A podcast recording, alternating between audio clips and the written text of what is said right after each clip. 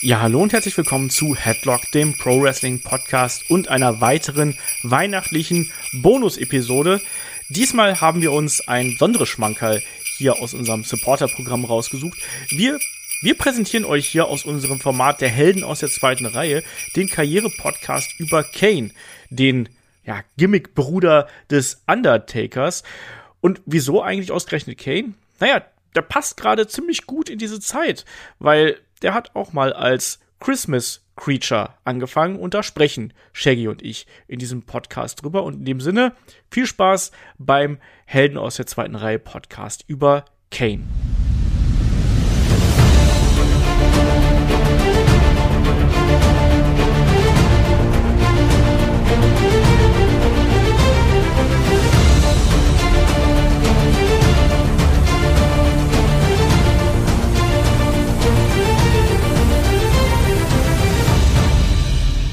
Ja, hallo und herzlich willkommen zu Headlock, dem Pro Wrestling Podcast und herzlich willkommen zu den Helden aus der zweiten Reihe Champions Edition. Und die Legenden haben abgestimmt, es ist Kane geworden. Mein Name ist Olaf Bleich, ich bin euer Host. Bei mir ist wie immer der Michael Shaggy Schwarz. Wunderschönen guten Tag. Ja, hallo und herzlich willkommen zu Headlock, dem Pro Wrestling Podcast mit der Ausgabe Helden aus der zweiten Reihe mit der Champions Edition. Mein Name ist Shaggy Schwarz, an meiner Seite Olaf Bleich. Wunderschönen guten Tag. Wunderschönen guten Tag. Ähm, trauerst du ein bisschen um das Ergebnis, weil ich glaube, du hast dir Sid gewünscht, oder? Ähm, ja, wenn ich noch gewusst hätte, dass Sid jetzt in der Auswahl war, dann hätte ich da wahrscheinlich drum getraut. Ich wusste nur noch, dass wir Kane besprechen. Ich kann mir doch nichts merken, lieber Olaf, das wisst ihr doch alle. Aber jetzt, wo ich es weiß, bin ich natürlich traurig. Aber ein Kane, weiß nicht, ich finde es auch ein, äh, finde es auch schön, über Kane mal zu sprechen. Wir können ja Sid bestimmt irgendwann noch mal irgendwie reinschmuggeln, in, vielleicht in, Pod, in Podcast-Variante mit äh, ja, Deuce und Domino oder so. Den kriegen wir bestimmt auch noch mal irgendwie unter. Shaggy's All-Time Favorites, meinst du? ja, Deuce und Domino und Sid. Und Greg the Hammer Valentine. Und Greg the Hammer Valentine. Muss man aber, aber da würde ich gerne nur die späte Karriere besprechen, quasi nach seiner Wrestling-Karriere. Ja, wo er mit Brutus Beefcake im, äh, im Gartenstuhl sitzt oder so. Kennt ihr, liebe, liebe Hörer, wenn ihr dieses Foto noch nicht kennt, googelt das mal. Brutus Beefcake und, und Greg Hammer Valentine. Die sitzen wirklich so gemeinsam mit wirklich so Gartenstühlen, wo man auch so seine Dosen, glaube ich, sind das nicht mit diesen Dosenhaltern? Es sind so Campingstühle halt, ne? Genau. Und schauen einfach irgendwie nach vorne in die Gegend, nicht mal in die Kamera und so. Ganz bizarres, aber sehr, sehr witziges Foto. Ich glaube, das habe ich Olaf vor einigen Monaten mal zugeschickt und er war auch schwer begeistert. Natürlich, ich äh, stehe auf äh, alte, faltige Männer mit Bier in der Hand und Gartenstühlen. Ähm, ja. Zurück zum Thema. Alte, faltige Männer. Shaggy. Nein, Quatsch. Ähm, wir sprechen über. Ich habe keine Falten. Hallo, Moment, schau mich an. Ich habe keine Falten. Außerdem kann ich nicht anschauen. Du bist in Fulda. Ich bin in Köln. Das ist schwierig, dich anzuschauen. Ich habe aber eine Kamera an und sehe dich gerade. Das ist eine Lüge, weil ich habe keine Kamera denkst du? Hast beim letzten Mal ja heimlich die Kamera reingeschmuggelt, oder was? Ja. Was du dann schon alles gesehen hättest hier. Lass ähm, uns doch mal endlich über Kane sprechen. Ich weiß auch nicht genau, was hier gerade los ist. Also, lass mal loslegen hier. Also, ne, Kane kennen wir alle, haben wir zuletzt noch gesehen, äh, im September, glaube ich, war es, wo er ja sogar noch mal 24-7 Champion geworden ist und ja auch noch mal von Rick, äh, von Ric Flair attackiert worden ist. Quatsch, von ähm, dem Fiend Bray White attackiert worden ist, natürlich. Ähm, da haben wir ihn zuletzt gesehen, aber er ist jemand, der ja schon seit Anfang der 90er dabei ist. Wenn wir jetzt zurückblicken, wir kennen ihn unter seinem bürgerlichen Namen, der ist natürlich Glenn Thomas Jacobs, der ist geboren worden am 26. April 1967, ist also folglich äh, 52 Jahre alt, Pi mal Daumen. Und was ich gar nicht wusste, dass er äh, eigentlich Europäer ist. Wusstest du das? Der, der ist nämlich in Spanien geboren. Ähm, das wusste ich tatsächlich auch noch nicht. Ich habe es auch jetzt in der Vorbereitung erst gelesen. Hat mich sehr überrascht, weil ich das auch nie irgendwo thematisiert wurde im Vorfeld. Also das ich, ich spannend, aber ich wusste es nicht. Weil seine äh, Familie bei der äh, ja so eine diese typische Army-Familie gewesen ist und sein Vater da wohl anscheinend äh, in der Nähe stationiert worden ist. Wusste ich nicht, fand ich ein sehr interessantes Detail. Wurde auch, ich, ich kann mich nicht dran erinnern, dass das irgendwie irgendwo mal thematisiert worden ist. Aber er ist natürlich groß geworden ähm, in äh, St. Louis, Missouri. Ähm, ganz normale Karriere, eigentlich ganz normale, ganz normale Jugend irgendwo. Ähm, großgewachsener Junge, entsprechend der äh, spielt äh, Basketball und äh, Football, wie man das so kennt. Ähm, war aber auch damals schon äh, intelligent genug, um dann auch später irgendwie in englische Literatur seinen Abschluss zu machen in der äh, Northeast Missouri State University und äh, hätte ja eigentlich Lehrer werden sollen. Und Lehrer, das ist ja auch ein super Job eigentlich für einen Wrestler, irgendwo hatten wir ja später auch. Aber ich stelle mir das so witzig vor, wenn du jemanden wie Kane als Lehrer gehabt hättest, oder? ja gut, der wäre wahrscheinlich nicht in Gimmick dann Kane gewesen. Also klar ist ein großer, imposanter Mann und ähm, der hätte sicherlich bei den Schülern Eindruck geschunden und gesch äh, das werden vielleicht einige nicht so frech gewesen in der Schule, liebe Hörer. Vielleicht merkt euch das mal, wenn ihr einen großen Lehrer habt, seid lieber nicht so frech. Genau das. Ja, auf jeden Fall, da äh, hat er dann aber so langsam eben seinen, seinen Weg zum Wrestling gefunden und ist dann auch über ja Freunde quasi zum Wrestling gekommen. Also sein, äh, sein Schulfreund äh, Mark Morton hat damals auch schon eine Wrestling-Promotion getrieben. Über Umwege ist er dann eben da reingerutscht. Und Shaggy, wer waren denn seine Trainer? Weil da ist ja durchaus jemand dabei, der äh, ja ein großes Renommee und auch einen bekannten Namen hat, auch heute noch ja ein großes Renommee und immer noch einen bekannten Namen. Und das ist jemand, der zu dem Zeitpunkt noch ja, eigentlich immer noch sehr aktiv, selber auch aktiv gewrestelt hat, aber auch in den Trainingsschulen äh, auch schon einige Wrestler unterrichtet hat. Und wir reden, sprechen hier von Dean Malenko. Dean Malenko, ähm, auch das habe ich im Vorfeld gar nicht gewusst, dass Dean Malenko einer der Haupttrainer von, von Kane war. Aber ein Dean Malenko hat tatsächlich viele Wrestler damals irgendwie in der Zeit trainiert. Unter anderem auch Leute wie ähm, Brock Lesnar sogar oder auch, oder auch ein, auch ein ähm, Charlton Benjamin, die ja auch irgendwie ihre Anfangssporen tatsächlich in der Trainingsschule von Dean Malenko hatten. Also schon ganz spannend, aber ein anderer Trainer, den Kane auch immer selber noch gerne erwähnt, ist ähm, ähm, Way Candy. Und über Way Candy habe ich gar nicht so viel gefunden. Also ich, irgendwie ist der berühmteste Schüler von ihm tatsächlich nur Kane gewesen. Ansonsten ist ähm, ein ein ähm, Ray Candy in den 70ern mal mit Pace Watley geteamt. Die haben auch irgendwie optisch zusammengepasst, aber viel mehr konnte ich über Ray Candy gar nicht rausfinden. Ja, egal wie, auf jeden Fall, Kane hat da natürlich sein, äh, seinen Weg ins Wrestling gefunden, hat sein äh, In-Ring-Debüt dann eben 1992 äh, gegeben. Und das Interessante ist, wir kennen ja Kane durch diese extrem prägnanten Gimmicks, ne? Egal ob es der, der frühe Kane-Charakter ist, ob es Dr. Isaac Yankem DDS ist oder äh, dann eben auch die unmaskierten, demaskierten Kane-Charakter. Es ist ja schon eine Figur, die zwar auch wrestlerisch sehr hervorsticht, eben dadurch, dass er so groß ist und dass er auch teilweise spektakuläre Aktionen, Flying Clothesline und sowas ähm, zeigen kann, aber auf der anderen Seite eben auch sehr character-based. Und das war ja was, was sich auch schon zum Anfang seiner Karriere hier durchgezogen hat. Und passend eigentlich zur Weihnachtszeit ähm, hat er auch hier und da mal das äh, Christmas Creature in der Anfangszeit übrigens porträtiert, was, wenn man sich so Videos anschaut, er sieht eigentlich aus wie ein maskierter Weihnachtsbaum, der dann im Ring steht. Das ist eher sehr ulkig. Und ähm, ja, da gab es dann noch diverse andere ähm, Charakter, äh, die er da eben verkörpert hat. Am bekanntesten, denke ich mal, ist äh, der berühmte äh, Unabomb, oder Shaggy? Unabomb, angelehnt an den Unabomber, diesen, ja, den, den Terrorist, äh, in, äh, oder wie, wie, wie bezeichnet man den, der Attentäter. Ja ganz bekannt war. Aber viel mehr ähm, kann ich mag kann ich dazu gar nicht sagen. Aber das ist, ich habe damals ist er mir aber tatsächlich äh, das erste Mal auch wirklich, ähm, da habe ich ihn das erste Mal auch gesehen, weil das damals auch durch die Wrestling-Presse so ein bisschen ging, dass man an Anlehnung an den Unabomber quasi einen Charakter erschaffen hat, den jetzt ein ein großer breit gebauter Wrestler porträtiert. Und das sorgte damals für ein bisschen Trubel und ein bisschen Ärger im Wrestling-Business und ähm, man hat es dann ein bisschen abgeschwächt, die Version, und dann äh, aber der Wrestler Kane selber, Clint Jacobs, der war da schon auch wirklich imposant, muss man sagen. Und der ist dann auch herausgestochen.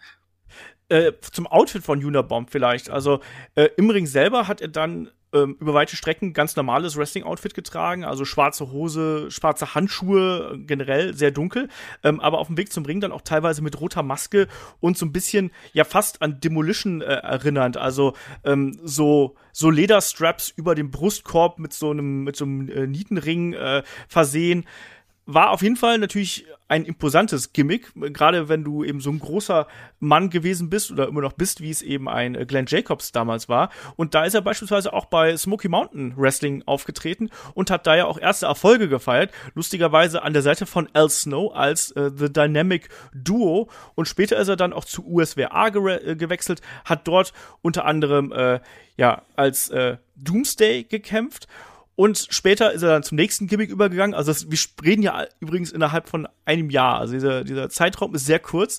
Ähm, er hat später dann sogar äh, bei der w WCW gekämpft. Also 1993 hat er kurz bei der WCW gekämpft, hat dort gegen äh, Sting im Ring gestanden, hat das Ding aber äh, verloren, war dann auch in Puerto Rico unter anderem.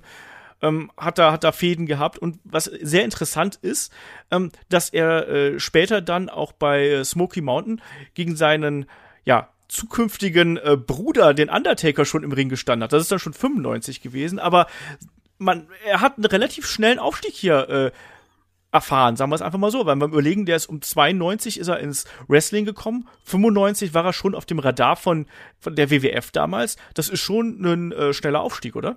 Ein, äh, definitiv ein schneller Aufstieg. Also, aber man hat auch schon einiges in ihm gesehen. Ich habe es jetzt auch schon mehrfach gesagt. Das ist wirklich ein, ein, auch ein, für seine Größe sehr agil und und auch wirklich.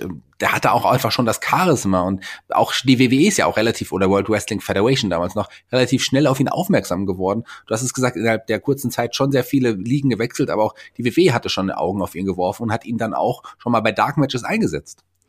Genau das. Ne? Und die USWA hatte doch, meine ich, auch zur damaligen Zeit eine Working Relationship mit der WWF, oder? Ich habe da irgendwie sowas im Kopf und Smoky äh, Mountain steckt doch Smoky Mountain auf jeden Fall auch. Also man hat da auch so, wie das wirklich saß, wie den Undertaker auch ähm, rübergeschickt und dafür waren dann aber auch Leute wie Jerry Lawler dann auch regelmäßig im WWE TV genau. zu sehen. Ähm, also da hatte man mit beiden Ligen kleine Allianzen gebildet und hat dann wirklich die großen Stars mal rübergeschickt und hat dann aber auch gleichzeitig dann auch mal den Rock'n'Roll Express bekommen, so Sachen. Geil. Und die Heavenly Bodies natürlich, Survivor Series 93. Die Heavenly Bodies, die dann aber auch äh, ähm, dann fest erstmal für einige Zeit bei WWE unter Vertrag waren. Das stimmt. Gigolo Jimmy Delway, auch jemand, über den wir unbedingt hier mal reden sollten. Dessen Hüftsprung hat mir damals schlaflose Nächte bereitet, aber nicht auf die gute Art.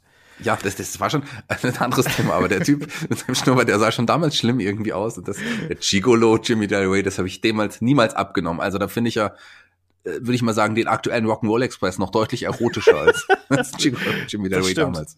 Das stimmt. Ich merke schon, wir sind heute in Quatschlaune hier so ein bisschen. Ich weiß auch nicht ja. genau. Ja, du, komm doch mal, du, du bist doch der Moderator und du musst das ein bisschen besser strukturieren. Achso, da kommen wir doch mal hier zu äh, Keynes, beziehungsweise Glenn Jacobs erstem großen Gimmick bei der WWF. Da sind wir nämlich ja im Vorfeld des äh, SummerSlams damals, 95 da gab es berühmte Vignetten. Ich versuche gerade das irgendwie schön zu verpacken. Ich weiß nicht genau, wie ich es machen soll. Ähm, Jerry Lawler brauchte Verstärkung in der Fehde gegen Bret Hart und schickte seinen Zahnarzt vor. Anders kann ich nicht sagen. Shaggy, erinnerst du dich noch an diese Vignetten damals? Zu ja. Dr. Isaac Yankem DDS. Man muss aber sagen, Jerry Lawler hatte natürlich die gute Idee, weil er war ja, also das ist ja sein Haufen Hof, äh, sagt man das, Zahnarzt gewesen und das war ja auch ein kleiner Sadist und dann hat er gedacht, so, wenn ich schon so einen schlimmen Zahnarzt hab, das ist jemand, der wenn ich es mit Bret Hart gerade zu tun habe, der kann es auch mit Bret Hart aufnehmen. so, so war die Erklärung. Man hat in den Vignetten gesehen, wie ja Patienten, würde ich sie jetzt mal nennen, dann auf dem ja auf dem Zahnarztstuhl saßen und äh, der, der Bohrer geholt wurde von dem großgewachsenen DDS Isaac Yankem, äh, der aber auch die schlimmsten Zähne überhaupt hatte. Also man hat ja da auch immer künstlichen Zahnbelag auf seine Zähne machen müssen und so weiter. Und es, man hat dann nur noch dieses Geboren gehört und man hat dann Beine gesehen, die durch die Luft gewackelt sind und so weiter und Schmerzschreie der Patienten. Also es war ein Sadist im Grunde so wie wahrscheinlich alle Zahnärzte in den 90ern noch waren, aber ähm, so in der Art wurde er quasi dargestellt. Ja, wie fandest du das damals als kleiner Shaggy? Ähm, ich habe es nicht ganz verstanden, warum da jetzt ein Zahnarzt kommt. Und so klein war ich auch nicht mehr. Ähm, aber irgendwie war der Typ halt einfach groß, aber das war halt kein Main Eventer. Das hat man gleich gesehen. Ich hätte niemals gedacht, dass sowas dann aus ihm später werden würde wie ein Kane. Ähm, ich fand ihn interessant, aber das war mal was für zwischendurch ich weiß noch, dass selbst Carsten Schäfer damals Probleme gehabt hat zu verargumentieren, warum Bret Hart hier gegen einen Zahnarzt antritt. Da wird dann so, ja, vielleicht spielt Jerry Lawler damit darauf an, dass Bret Hart vom Zahnarzt Angst hat oder sonst irgendwie was. Ne? naja, also. Es war glaub, ein böser, es war ein böser Zahnarzt. Das ist ja, nochmal ein Unterschied das stimmt. Aber es war jetzt, der Kampf war, ist eigentlich gar nicht so schlecht, wenn man ehrlich ist, ne? Gerade auch gemessen daran, dass wirklich auch ein Glenn Jacobs natürlich damals extrem grün noch gewesen ist, ne? Aber war eben jemand, der ist schon aufgefallen. Der hat einen guten Körperbau gehabt, der sah wirklich beeindruckend aus. Haben wir jetzt gerade eben schon mal gesagt. Das Match an sich war für das, was es sein sollte, okay, würde ich mal sagen. Es endete dann eben im Countout beim SummerSlam und Bret Hart wurde äh, ja quasi so im, im äh, diesen, hat diesen Hangman gemacht, quasi im äh, oberst, zwischen den beiden oberen Ringseilen und wurde da ja ein bisschen gewürgt und solche Sachen. Aber man hat schon sehr schnell gemerkt, dass dieses ähm, Zahnarzt-Gimmick nicht allzu weit äh, führt. Er hat dann später nochmal ein Steel Cage-Match gegen Bret Hart bestritten, hat er auch verloren. Und anschließend, ja, ist das Match dann, äh, ist dieser Charakter dann eben auch ja relativ äh, schnell bergab gegangen, sagen wir es einfach mal so. Ich glaube, da brauchen wir gar nicht mehr so ewig drüber sprechen, weil das ja, ist außer, Außer, Ja. sorry, aber dass er da schon ähm, so Dinge, aber der hatte da auch schon Kämpfe, ähm, Hausshow-Kämpfe gegen den Undertaker zum Beispiel irgendwie. Das war schon interessant. Das fand ich schon schon spannend. Das schon, aber relativ schnell hat man den Charakter fallen lassen. Aber ich, ich weiß nicht, ob der Charakter, der danach porträtieren durfte, jetzt so viel cooler war als der Zahnarzt. Im Gegenteil, würde ich fast sagen, lieber Olaf. Ja, also der gute äh, Dr. Isaac Yankem, DDS, hat immerhin knapp ein Jahr überlebt, muss man auch mal dazu sagen. Also der hat es ein Jahr geschafft.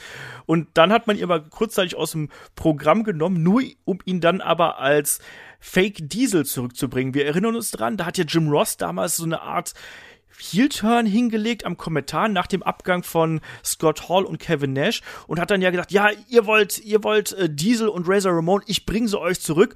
Ja, und dann hatten wir eben hier äh, einen Glenn Jacobs als Fake Diesel, eben dann auch mit langen Haaren, dann mit normalen Zähnen, aber selbst die Zähne von Glenn Jacobs sind jetzt auch nicht so wundervoll, muss man auch mal dazu sagen.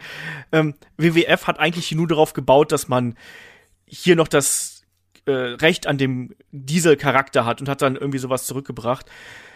Wie fandest du das damals? und, und, und, und Rick Bogner als Razor Ramon nicht zu Genau. vergessen. Ähm, man muss ja sagen, das, die wurden ja jetzt nicht als Fake Diesel oder Fake Razor Ramon bezeichnet. Das, Das hat man ja nie in den Shows irgendwie gesagt. Später tatsächlich dann schon, Jahre später, aber damals wurden sie einfach als Diesel und Razor Ramon ähm, äh, ja, porträtiert oder, oder dargestellt als, als die Neuen jetzt. Man hat einfach gesagt, wir stecken einfach zwei andere Leute in die Gimmicks. Die können das genauso gut wie die, die das vorgemacht haben. Das zeigen wir euch. Hat nicht funktioniert, würde ich mal sagen. Und ähm, ich war, fand es auf der einen Seite fand ich es irgendwie cool, aber auf der anderen Seite fand ich es auch irgendwie lächerlich. Ich kann es dir nicht genau sagen. Ich fand es spannend, einfach, weil man da, da quasi auch den Kampf der, der WCW damals einfach so den Kampf angesagt hat. Aber das war, man hat da Waffen benutzt, die eigentlich ähm, nicht zum Sieg hätten führen können. Will ich mal, will ich mal so sagen. Von daher ist es eigentlich albern. Aber eine lustige Anekdote und ich finde gut, dass es, äh, dass es das gab, irgendwie so im Nachhinein betrachtet. Aber damals, ich weiß nicht. Ja, ich hab das halt auch überhaupt nicht gefressen damals. Also ich weiß, dass ich ein großer Fan von Razor und Diesel damals gewesen bin und ich habe irgendwie irgendwie als Fan gehofft natürlich, dass sie vielleicht doch irgendwie noch mal zurückkommen würden zur WWF. Ähm, und als ich das dann gesehen habe, da habe ich mir nur gedacht, Leute, ernsthaft? also weil diese Fake-Charaktere funktionieren noch nie, also weil die die bestehen ja nicht den Vergleich mit dem Original und dann, wenn dir das die Woche lang angekündigt wird und du glaubst daran, natürlich damals auch noch super äh, grün natürlich, irgendwie und gutgläubig, glaubst daran, dass da eventuell doch eine Überraschung passieren könnte und dann kriegst du auf einmal sowas. Naja, das war eben, und dann wird's ja auch noch präsentiert, als ob das hier die, die echten wären. Also zumindest im US-TV war es ja so. Das war schon mehr als merkwürdig. Auf jeden Fall auch hier keine große Karriere. Die hatten hier und da natürlich mal ähm, Tag-Team-Title-Matches zum Beispiel gegen Owen Hart und British Bulldog damals. Ähm, einen äh, Diesel, sage ich jetzt mal ganz frei heraus. Er hat damals auch Matches gegen Undertaker zum Beispiel gehabt, hat auch Matches gegen Mark Marrow gehabt, teilweise gewonnen, mal verloren. Ähm, das Interessante ist eigentlich, dass er dann auch nochmal beim Royal Rumble 97 dabei gewesen ist und da ja äh, als drittletztes quasi im Ring gewesen ist. Und das Witzige ist, dass die Veranstaltung danach war ja die Veranstaltung Final Four. Und eigentlich hätte er dabei sein müssen, wenn man ehrlich ist.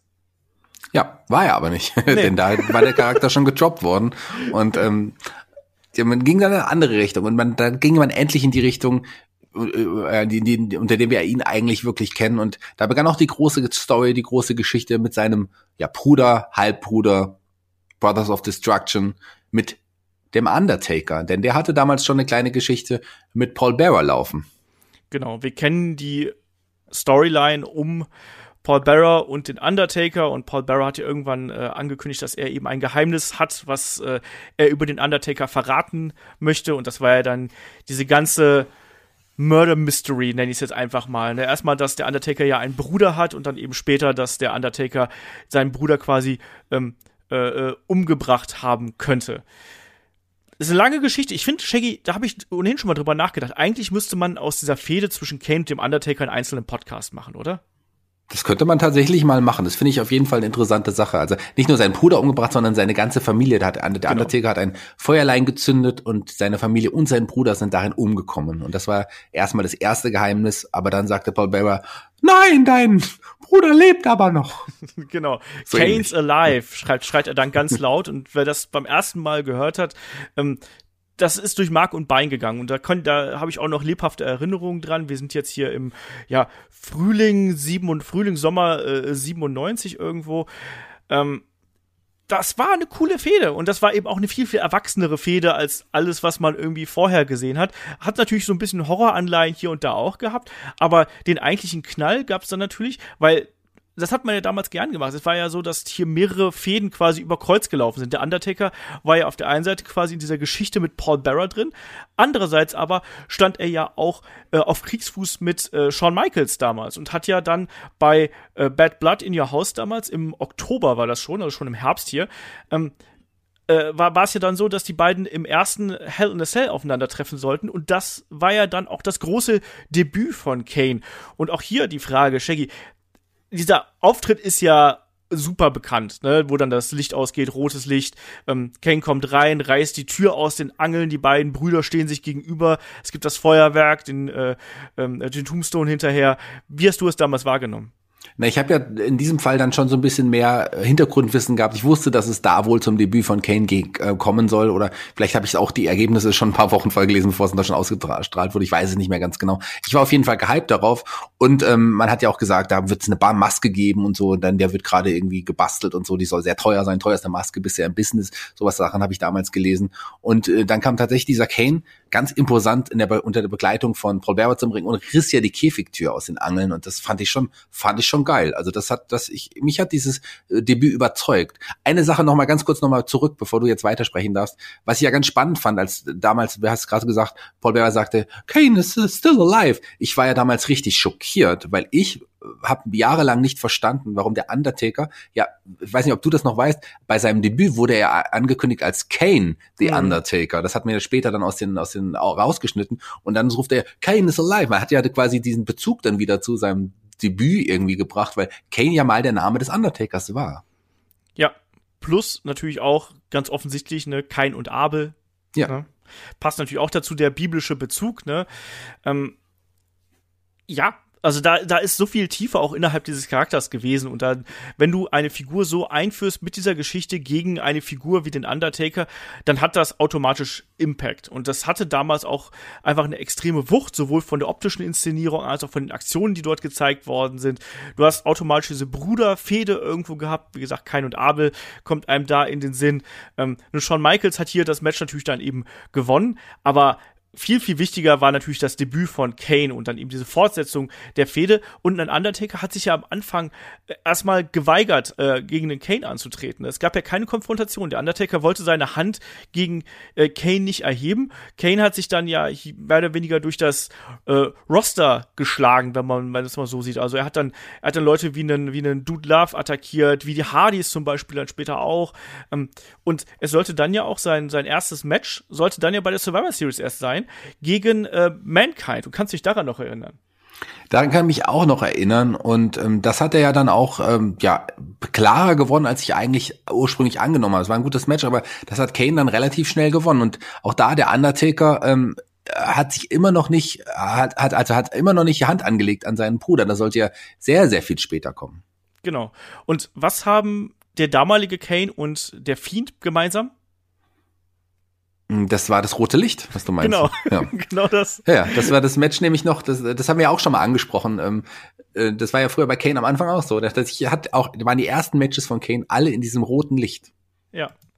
ja. Und auch die Auftritte, die Attacken waren eben dann auch noch im roten Licht. Das hat man, ich weiß nicht genau, wann man es gedroppt hat, aber relativ frühzeitig. Ich glaube sogar nach diesem Match, weil man muss ja auch noch äh, sagen, dass zur damaligen Zeit auch da die Auflösung war ja wirklich nicht gut und ich kann mich auch erinnern, du hast halt so schemenhafte dunkle Flecken noch erkennen können, aber das hat eben viel vom, vom Match genommen. Und ähm, Mankind ist natürlich auch ein äh, gütiger Gegner für so jemanden.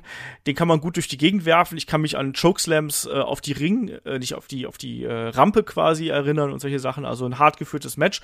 Ähm, Undertaker auch danach hat sich geweigert, ähm, gegen sein eigenes äh, Fleisch und Blut anzutreten. Und man hatte irgendwann ähm, das Gefühl, dass die beiden irgendwie dann doch zueinander äh, finden würden. Ne? Da wurde, da wurde dann Undertaker attackiert und Kane hat ihm geholfen. Die beiden haben diese Respektsbekundung, also diese Geste des Undertaker, das Hinknien und diese Handausstrecken haben sie zueinander gemacht und man hat gesagt, Mensch, vielleicht finden die Brüder, die zerstrittenen Brüder ja doch wieder zusammen und vielleicht hat Kane auch vergessen, dass, dass der Undertaker ihn verbrannt hat oder so. ähm, Kam aber nicht so, sondern äh, man, das war eigentlich nur ein Setup für den Royal Rumble äh, 98 und da gab es ja das Casket-Match zwischen Shawn Michaels und dem Undertaker auch bekannt dafür, dass sich Shawn Michaels hier schlimm verletzt hat. Andererseits aber auch eben bekannt dafür, dass die Fehde zwischen Kane und dem Undertaker nochmal richtig Fahrt aufgenommen hat, Shaggy. Was ist denn hier ja, passiert? Nicht nur Fahrt, da kam ja sogar auch äh, Feuer ins Spiel, wenn man so will. Hat auch richtig Feuer aufgenommen. Ja, hat richtig Feuer aufgenommen. Kane ist einge hat eingegriffen in das Match gegen Shawn Michaels beim Royal Rumble und am Ende wurde der Undertaker in den Caskets gesteckt, verlor seinen Gürtel und äh, wurde Kane zündete die, den Sarg an und verbrannte quasi den Undertaker und der war dann auch für einige Zeit nicht mehr zu sehen. Genau. Auch da, ne, das war sehr beeindruckend. Kane auch mit einer Axt hat er auf den Sarg eingeschlagen, hat das Ding dann mit äh, Benzin übergossen, hat es angezündet, hat dann davor gekniet und ja, äh, der Undertaker war tot. Mal wieder, ne? Äh, natürlich ist der Undertaker dann irgendwie äh, rausgekommen, logischerweise.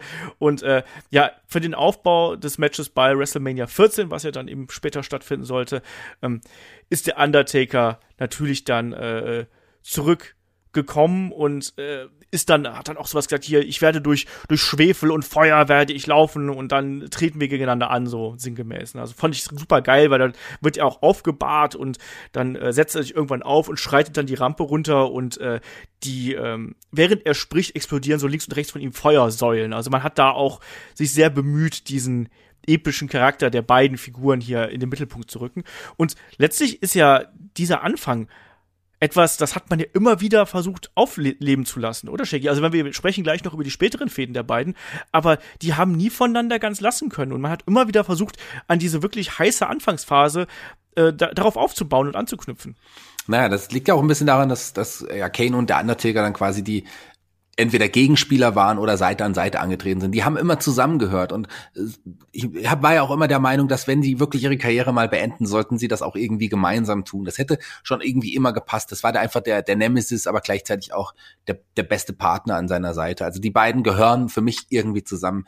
Klar ist der Undertaker der die deutlich größere Legende, als es der Kane ist, aber irgendwie ist es einfach ein Dunstkreis, eine Familie und ich finde, das ist zusammen haben sie sich noch mal mehr ergänzt und vielleicht hat Kane aus dem Undertaker Gimmick Charakter noch mal was Größeres gemacht. Ja, vielleicht. Ähm, weiter ging es dann auf jeden Fall in der, in der Geschichte. Wir kennen das große Match von WrestleMania 14, wo der Undertaker wirklich, ich glaube, nach drei Tombstones erst seinen äh, Bruder hier besiegen konnte. Also die beiden waren sich absolut ebenbürtig und meiner Meinung nach ist das auch eben das beste Match, was die beiden jemals gehabt haben. Also da kam auch später nichts mehr dran. Ähm, ich habe es ja selber bei WrestleMania 20 zum Beispiel damals live im Garten gesehen. Das war gar nichts irgendwo im Vergleich. Also das ja. hier war richtig, ja. Ja, ich fand das Inferno-Match damals irgendwie ganz schön cool, was jetzt folgen sollte, bevor du es jetzt ansprichst. Das hat mir genau. auch Spaß gemacht. Mir schon. Es war halt ein Spektakel. Ne? Das war bei Unforgiven damals. Ja, also ich ist natürlich super martialisch irgendwo und und und äh, schwarzhumorig fast schon, aber das hatte eben auch was. Ich mochte das auch, einfach weil es was komplett anderes gewesen ist. Wie war es bei dir? Ja, es gab es ja zu dem Zeitpunkt noch nie. Das wurde ja quasi aus der Taufe gehoben für diese beiden Wrestler, für die Fehde. Passend, ähm, ja, der Undertaker hat ja angeblich dann, das wurde ja später dann nochmal revidiert und auch noch verändert, dass ja vielleicht Kane auch schuld war. Das gab es ja zwischendurch auch mal die Geschichten. Ähm, und und naja, und ähm, da wurde ja wirklich da wurden Flammen um den Ring gebracht und es ging ja darum, auch wer, wer als erstes brennt damals noch. Das war ja später, genau. in späteren Inferno-Matches, äh, die es ja auch noch geben sollte, gab es gab's dann zwar noch Flammen, aber es ging nicht mehr darum, den Gegner in Brand zu setzen. Das ist ja wirklich martialisch und das war ja schon richtig heftig. Und da, der, ja, hier hat ja auch dann ein Kane wirklich gebrannt. Genau, ja. Später war es ja dann so, dass der, der Feuerring quasi äh, eher so als Abgrenzung gedient hat, ne? so als als Käfigersatz quasi, ein bisschen martialischer ausgedrückt. Ja, also ich fand das auch, ich fand das auch super interessant. Generell die Masse an Gimmick-Matches, die damals hier äh, eingebaut worden sind, ohnehin sehr stark. Ähm, es gab bei Over the Edge gab es einen äh, Mask vs. Mask Match äh, zwischen äh, Kane gegen Vader. Das Ding hat Kane gewonnen. Interessanter wird's dann eben ein bisschen später, weil Kane dann tatsächlich Number One Contender ähm, auf den äh, WWF Championship geworden ist und eben beim King of the Ring damals auf äh, Steve Austin treffen sollte. Das war der berüchtigte King of the Ring 98, wo äh, Undertaker und äh, Mankind aufeinander getroffen sind. Und hier traf er dann eben, ähm, also Kane auf Stone Cold Steve Austin in einem First Blood Match aufeinander. Und es gab Eingr Eingriffe von Mankind und dem Undertaker. Und am Ende bekam Steve Austin Stuhl ins Gesicht, blutete. Und wir hatten einen neuen neuen äh, Champion, nämlich Kane. Aber das Problem war, das Ding hielt leider nur äh, ja, ja, 24 eine Nacht. Stunden, genau. Es war eine Nacht nur. Ähm, aber das war trotzdem eine Riesenüberraschung. Ich habe damals nicht mit gerechnet. Steve Austin, der Superstar, und Kane, ähm, der ja auch ein paar Niederlagen gerade gegen den Undertaker im Vorfeld hatte, aber trotzdem natürlich immer noch imposant war und auch ein großer Charakter. Aber dass er wirklich World Champion werden sollte, war für mich zu dem Zeitpunkt wirklich sehr überraschend. Ja, für mich auch. Steve Austin damals auch sehr schwer angeschlagen. Ich weiß noch, der hatte da irgendwie so eine ähm, Staph-Infection im Ellenbogen, ist mit einem sehr dicken äh, ähm, Verband angetreten und war wohl auch die Tage davor noch im Krankenhaus. Egal wie, also er hat hier den Titel verloren und dann tags drauf wieder gewonnen. Und ähm, anschließend sollte sich Kane dann eben mit Mankind zusammentun. Und äh, naja, es ist natürlich dann so gelaufen, wie es laufen musste. Ne? Ein, äh, ein Kane hat sich äh, gegen Mankind gewendet, hat dann eben eine Allianz mit dem Undertaker formiert und da hatten wir plötzlich die Brothers of Destruction, die sich wiederum äh, auf Steve Austin eingeschossen hatten. Und da gab es ja dann auch dieses berüchtigte Match bei ähm, äh, äh es, es, gab mehrere Matches. Es gab, es gab einmal natürlich das ähm, äh, bei, Match bei Breakdown, ähm, wo die Brothers of Destruction Steve Austin gemeinsam gepinnt haben und dann ja hatten wir plötzlich gar keinen Champion mehr. Und ähm, dann gab es aber auch ein Match bei Judgment Day zwischen den beiden Brüdern mit Steve Austin als Special Referee. Ja, ähm, wo der äh, wo der gute Steve Austin äh, einfach sich selber zum Sieger erklärt hat. Ne? Warum auch nicht? Also viel hin und her und vor allem äh, diese, diese Kombination äh, Steve, Steve Austin, Undertaker und Kane hat da wirklich ähm, den Main Event bestimmt. Ähm, ein äh, Kane wurde aber äh, ja später äh, auch ein Problem für die Corporation, Shaggy. Und er war auch Teil der Corporation und auch hinter Gegner der Corporation. Wie war das denn? Er war Teil der Corporation und dann hat sich plötzlich jemand gegen ihn gestellt, ähm, von dem man es gar nicht so gedacht hat. Der Undertaker selber hat jetzt die Seiten gewechselt und war dann plötzlich, äh, hat, hatte Kane attackiert. Und äh, Kane war plötzlich auf der anderen Seite, auf der, auf der Seite, auf der er noch nie war, auf der lieben Seite quasi. Und das war schon eine Überraschung. Ja, er hat ja dann auch Unterstützung von äh, DX erhalten und hat ja dann auch menschlichere Züge an den Tag gelegt. Also beispielsweise konnte er dann plötzlich sprechen.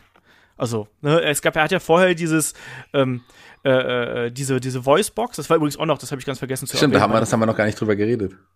Also bei dem äh, First Blood Match zum Beispiel hat er dann ja, weil er bei diesen Verbrennungen, die er damals erlitten hat, da hat er auch seine Stimmbänder in Mitleidenschaft gezogen und vor diesem First Blood Match hat er unter anderem dann äh, diese so eine Voicebox sich an den Hals gehalten und hat dann gesagt so, äh, wenn ich nicht gewinne, dann zünde ich mich selber an. Der Roboter Kane, genau. Genau. So wie du gerade willst.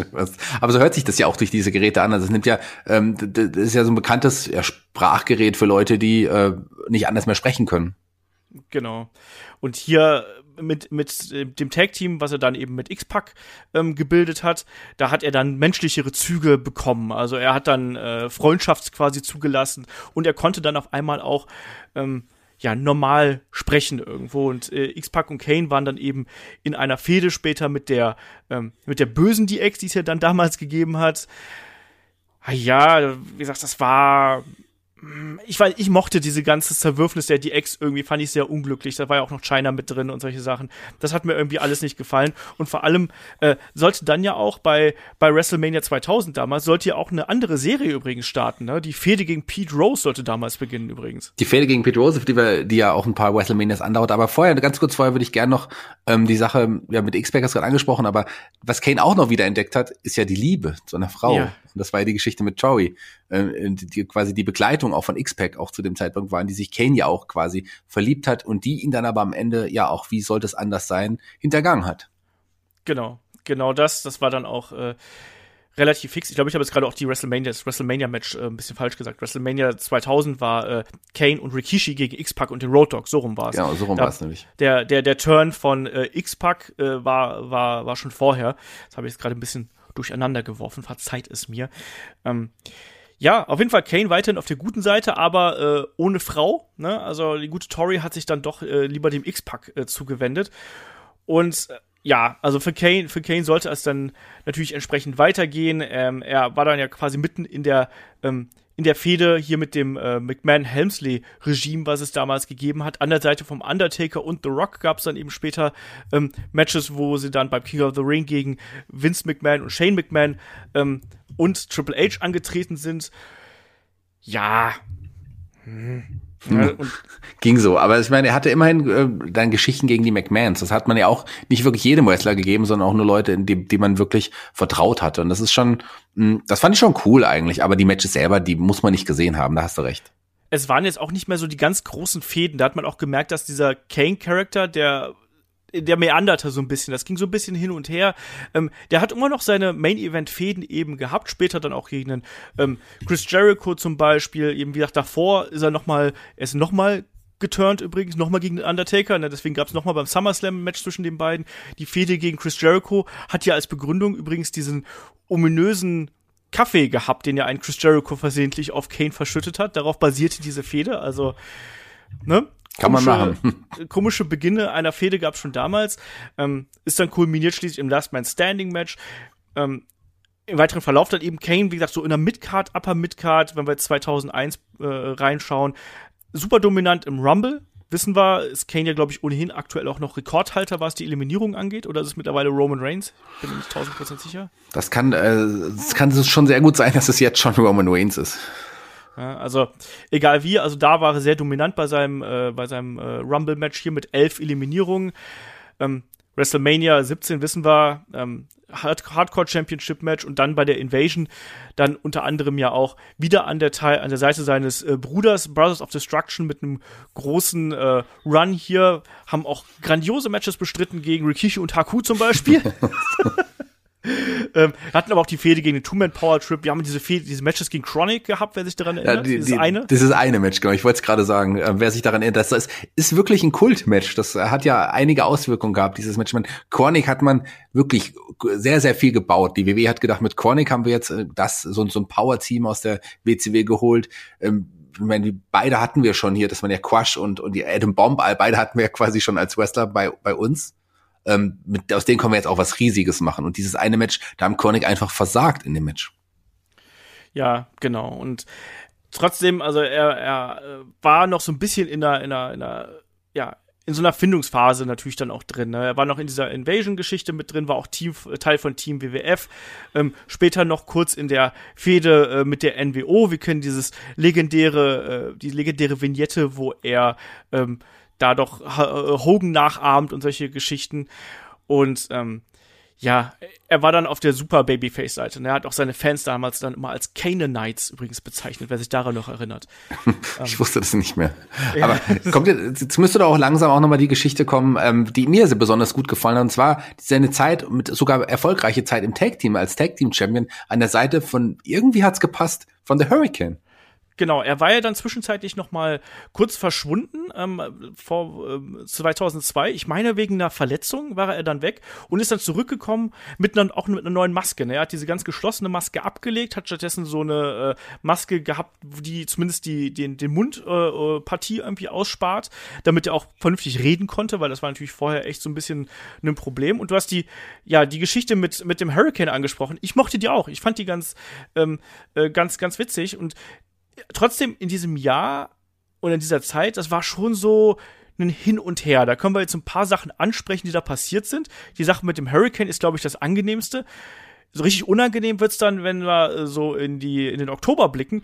Da gab's nämlich dann, also erstmal ist er Intercontinental Champion geworden, aber im Oktober gab's ja dann den Aufbau der Fehde mit Triple H und dieses Unification Match der beiden, was da stattfinden sollte. Und Shaggy, ich sage Katie Vick, ja, du sagst Katie Wick und ich glaube, wir haben Katie Wick auch schon ein paar Mal jetzt hier angesprochen. ähm, das ist, gilt gemeinhin als eine der schlimmsten Storylines überhaupt im Wrestling-Business. Soweit muss man gehen. Und ähm, wir reden heute, werden heute nicht drüber reden, aber das ist tatsächlich ein wichtiger Teil. Das ist ein großer schwarzer Fleck in der Karriere von Kane, muss man sagen. Generell die Geschichte hier mit Triple H und ja auch der Maskenverlust, der dann auch kommen sollte. Das äh, hat ihm, glaube ich, eine Zeit überhaupt nicht gut getan.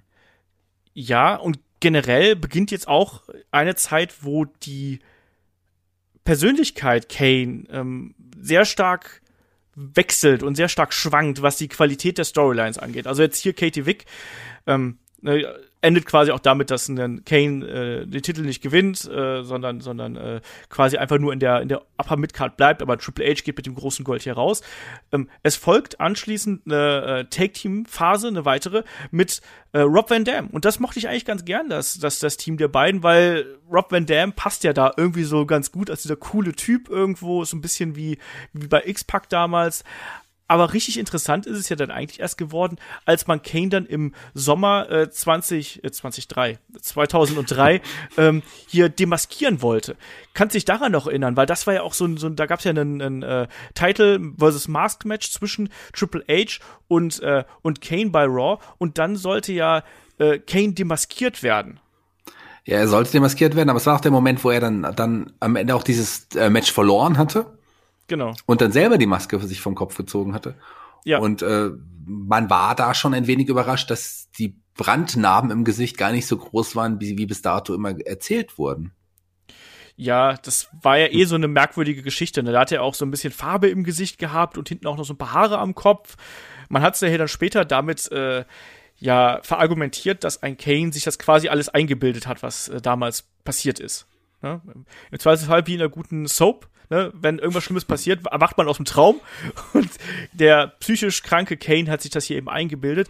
Ähm, was ich aber viel interessanter fand, war übrigens die Tatsache, dass dann eben hier wieder böse Kane wieder da gewesen ist. Also er hat auch gleich dann, als er diese Maske sich vom Kopf gerissen hat, hat er seinen Kumpel Rob Van Dam gechokeslammt, hat das Feuer gezündet und war auf einmal wieder böse. Die Woche drauf waren übrigens auch die Haare ab und die äh, ja, Farbe im Gesicht war auch weg. Er hat stattdessen immer dieses Handtuch über dem Kopf ja damals getragen und hat dann äh, im Lockerroom für Angst und Schrecken gesorgt. Unter anderem hat er damals ja sogar äh, Linda McMahon getombstoned, wenn du dich daran noch erinnerst. Ja, da erinnere ich mich auch noch dran. Jetzt fing doch auch die Zeit, äh, die See No Evil Zeit an mit dem, mit dem Datum das kam, glaube ich, noch ein bisschen später. Ich wollte gerade hier noch ganz kurz darauf zu sprechen kommen, dass er auch noch ein großes Match gegen äh, Shane McMahon übrigens äh, bestritten hat. Ne? Das hatten wir ja auch. Ja, stimmt, stimmt. Das kam erst ein bisschen später. Die Shane McMahon-Geschichte war auf jeden Fall vorher. Ich meine, Kanes Geschichten waren, wir, wir merken das. Ich meine, der hatte so viele kleine Geschichten. Mal, mal, manche Geschichten waren cool, manche Geschichten waren nicht gut, manche waren wirklich schlecht sogar. Und ähm, vieles haben wir irgendwie verdrängt oder vergessen oder vieles verschwimmt dann auch irgendwie so in dieser Zeit, weil es ja wirklich hin und her ging mit mit mit Kane. Also ich meine, jetzt die, die Sache mit Lita kam, glaube ich, auch noch jetzt. Genau. Erstmal gab's noch das Begräbnis vom Undertaker, das muss man auch nicht vergessen, ne? Ende äh, 2-3 müsste das gewesen sein, wo Kane ja quasi seinen Bruder schon wieder attackiert hat, der in der Fehde mit äh, Vince McMahon gewesen ist. Dann hat ihr der gute Kane ihn ja in äh, ins Grab geworfen und hat das Grab zugeschaufelt. So, und dann gab's ja auch diese ähm, Begräbnisfeier der beiden und so, so, solche Geschichten, das hatten wir auf jeden Fall auch. Und dann WrestleMania 20, das äh, Comeback des Deadman, äh, natürlich, was wir da gesehen haben. Der Undertaker wieder zurück. Wir haben die beiden wieder gegeneinander gehabt. Und das war leider kein besonders gutes Match, muss man dazu sagen. Aber die Zeit mit äh, Lita, die folgte dann eben. Und Shaggy, wenn die das noch so im Kopf geblieben ist, dann darfst du das auch kurz erwähnen. Ja, ist mir gar nicht so im Kopf geblieben, muss ich sagen. Ich weiß nur, dass es dann relativ äh, nahtlos überging in, nach dem nach nach dem Match bei WrestleMania. Hat er sich relativ schnell in Lita ähm, ja verliebt und hat die auch so ein bisschen gestalkt anfänglich. Genau das, ja. Erstmal erstmal, sie wollte erstmal nicht und dann irgendwann äh, hat sie sich ihm dann ja doch zugewandt und sind ja dann doch irgendwie ein Paar geworden. Ähm, und sogar so weit, dass ja äh, Lita ja, schwanger geworden ist von Kane. Und dann, es wird, es, es wird immer besser. es wird immer besser. Dann ist ja Gene Snitsky ins Spiel gekommen.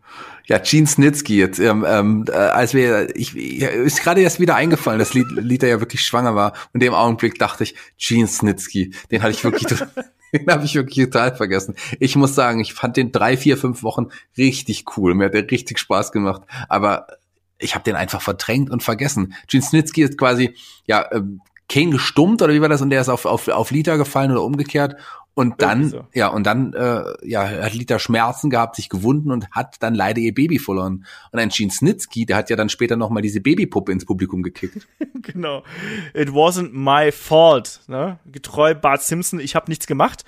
Ähm, ja, das war die Geschichte. Ne? Und es gab dann auch ein Match zwischen den beiden, auch mit, mit äh, Steel Chain Match, ähm, wo, wo Kane dann sogar äh, ja ihn dann ähm, äh, attackiert hat und dann war auch ein äh, Kane erstmal äh, längere Zeit raus und das war nämlich dann die Zeit, wo er quasi See No Evil drehen konnte und dann kam er irgendwann äh, wieder zurück ähm, um WrestleMania äh, 21 rum, ähm, hat dann bei ähm, stimmt gar nicht, das war Anfang 2005. Anfang 2005 ist er zurückgekommen, hat sich an Snitsky gerecht, dann WrestleMania 21, ähm, wieder, äh, ja, ein, wieder das Bündnis ähm, mit Lita, ähm, hatten dann eine großartige Fehde, weil Lita damals mit Trish Stratus gefädet hat, hat sich, ne, hat sich äh, Trish Stratus noch den guten ähm, Viscera irgendwie als Tag Team Partner geholt. Warum auch nicht? Also wenn wenn, wenn Mixed Tag Team Match Kane und Lita gegen Trish Stratus und Viscera Boy, oh boy, what a time to be alive, du. ähm. Wie ich es eben gesagt habe, es gibt Dinge, ähm, die vergisst man lieber in Kanes Karriere und de denkt dann über an die, an die tollen Dinge, aber ähm, so Sachen hatten ihn leider auch immer mal wieder begleitet. Er hatte immer diese schlecht, oft diese schlechten Storylines, diese schlimmen Geschichten. Aber er war der WWE immer treu und das hat man im Ende ja jetzt auch letzten Endes auch bezahlt. Das hat, das, ich meine, deswegen hat er auch immer noch so ein super Verhältnis zur WWE. Alle Seiten äh, vertrauen sich einfach und das finde ich eine gute Sache. Aber genau, diese Geschichte damals, das, das war schon harter Tobak. Und das ist eben genauso. Er gilt ja als ein super loyaler äh, Arbeitgeber, der auch, äh, Arbeitnehmer, der auch gar kein Problem damit hat, auch ja, die schlimmen Sachen zu machen, also die, die, die, den, den Job zu machen und auch eben hier so äh, alberne Storylines. Und auch äh, jetzt in der Folge, ähm, es gab ja dann noch diese Sache, diese kurze Fehde mit, äh, mit Edge, ne, weil da hat ja WWE damals ähm, diese Real-Life-Beziehung von Edge und Lita aufgegriffen, dass dann äh, Lita eben ähm, zu Edge gewechselt ist und ihren, ihren Kane betrogen hat, ne, auf ein neues, ne, weil gute Kane lernt ja nicht. Und im Anschluss ist ja dann auch Kane eine ganze Zeit lang ein bisschen rummeanders. Also ich glaube, diese Geschichte mit, ähm, ja, mit, mit äh, dem Tag-Team um Big Show, ja, weiß nicht, das kann man halt so machen irgendwo. Wir haben dann auch noch diese äh, äh, Storyline gehabt mit dem mit dem Imposter Kane, der damals von Luke Gallows gespielt worden ist. Kannst du dich daran noch erinnern? Dann kann ich mich auch noch erinnern. Das fand ich eigentlich auch wieder eine ganz coole Sache, weil das auch wieder so eine Parallele zu dem Undertaker war, weil es ja auch mal einen falschen Undertaker quasi gab. Und deswegen Stimmt. fand ich das eigentlich schon auch wieder ganz cool. Ähm, das kann man mal machen, weil da hat's auch wirklich gut gepasst. Und ich finde, den Luke Gallows, der sah auch das Geile war ja, der war wirklich ein, Tick breiter und größer noch als der Original Kane. Das fand ich schon imposant, wie er dann Backstage in so eine Szene, kann ich mich erinnern, den, den, ja, unseren Kane, den unmaskierten Kane quasi verprügelt hatte. Das war schon cool. Ja, es sah irgendwie damals im Fernsehen ein bisschen geiler aus. Ich weiß nicht genau, wie man es gefilmt hat, weil ich glaube, ein Kane ist, glaube ich, mit 2,3 oder 2,5 oder so. Also bei, bei äh, Wikipedia steht sogar äh, 2,13. Ich glaube, dass ein Luke Gallows kleiner ist eigentlich. Er ist auf jeden Fall vielleicht kleiner, aber ich glaube, dass er noch ein Tick breiter auch irgendwie ist. Wir müssen die beiden mal nebeneinander sehen. Das, das wäre auf jeden Fall interessant. Luke Gallo ist ja auch wieder aktiv jetzt bei der WWE. Vielleicht sieht man sie ja genau. irgendwann noch mal zusammen. Ähm, die Sache mit Big Show hast du angesprochen in der Zeit. Ja, die waren ja sogar auch Tag Team Champions, hatten äh, Matches und Siege gegen Lance Cage, Trevor Murdoch, Kalito und Chris Masters und so weiter. Sollten dann aber ihre Titel doch an ja ein Kult-Team verlieren. Äh, du meinst die Spirit Squad? Die Spirit Squad natürlich. War das nur ein Glück, dass ich so schnell mitspiele hier und deine, deine Wings verstehe. Ja, ganz, ganz, ganz großartig, ja. Und dann, danach begann ja diese Sache mit dem See No Evil und mit dem May 19. Ja, ach, ach, das, das, das war schon, das war schon ein bisschen schwierig. Ähm, auch wenn man danach, danach äh, sich das anschaut, er hat noch eine Fehde mit Umaga dann im Anschluss gehabt, ähm, gab es dann ein, ein Loser Leaves äh, Raw Match, wo er eben verloren hat, dann eben zu äh, SmackDown gewechselt ist. Ähm, da hat er dann, das glaube ich, an was sich viele erinnern können, ähm, Fäden gegen, gegen MVP zum Beispiel gehabt, auch da ein Inferno-Match, wo MVP ein bisschen gebrannt hat. Ähm, es gab danach verschiedene Fäden und auch alles nicht so richtig geil. Wir haben diese Sache mit, mit äh, dem Great Kali zum Beispiel später dann irgendwo gehabt, die es dann eben noch gegeben hat. Wir hatten Fäden gegen Booker T. Da können wir jetzt auch echt so ein bisschen, ähm, so ein bisschen durchspringen, weil das sage ich dir ganz ehrlich, das war nichts Besonderes. Das war halt irgendwo da. Das hat keine Mystik mehr gehabt, wie es vorher gewesen ist, sondern da kann man wirklich durchspringen. Fäden gegen äh, Mark Henry natürlich dann eben später auch. Dann nochmal gegen den Great Kali. Ähm, ist dann auch mal zur, zur ECW ähm, gewechselt, hat da Matches gegen einen Big Daddy V zum Beispiel bestritten und Fäden da gehabt. Es gab auch doch damals dieses komische Monsters Match oder ich weiß nicht mehr genau, wie es hieß, es war kein Monsters Ball, das ist TNA, aber da gab es auch mal so, so ein mit, mit, mit ganz vielen großen Menschen. Ähm, einen großen Höhepunkt, den wir hier vielleicht noch so anmerken können, ist äh, WrestleMania 24. Da hatte er ja eine, ähm, eine Battle Royal gewonnen äh, erstmal und hat dann ja den guten Chavo Guerrero in elf Sekunden um dessen ECW Championship äh, erleichtert und war dann ja erstmal Teil der ja damals wieder auferlegten äh, ECW. Aber so richtig viel war das jetzt auch nicht, oder Shaggy? Auch was danach passiert ist, da war er dann zwar wieder so ein bisschen prominenter, äh, dann auch im Main Roster unterwegs, aber die großen Stories waren da nicht mehr vorhanden. Nee, die waren da nicht vorhanden. Es gab noch, noch Geschichten dann, dann ähm, mit Batista später, aber hier war das Einzige, was mir wirklich in der ganzen Zeit richtig in Erinnerung geblieben ist, ist der Chokeslam bei WrestleMania äh, 24, wo er sich den Titel dann geholt hat gegen, gegen ähm, Chavo Guerrero, weil das war quasi nur die Aktion, das Match bestand nur aus dem Chokeslam. Und ja. ähm, aber diesen Moment, den habe ich immer noch irgendwie gut in Erinnerung. Frag mich nicht warum.